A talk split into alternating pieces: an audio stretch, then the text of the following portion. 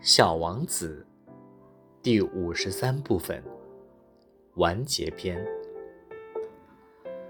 在我看来，这是世界上最美也最凄凉的景色。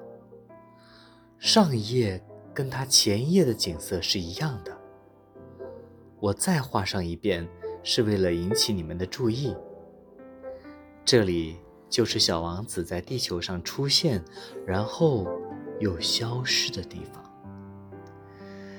有一天，你们若去非洲沙漠旅行。请仔细认一认这个景色，免得当面错过了。你们若有机会经过那里，我恳求你们，不要匆匆离去，在这颗星下守候片刻。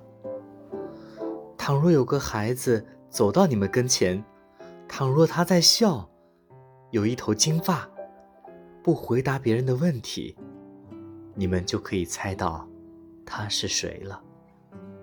那时劳驾你们不要让我老是这么忧伤，赶快写信告诉我，他回来了。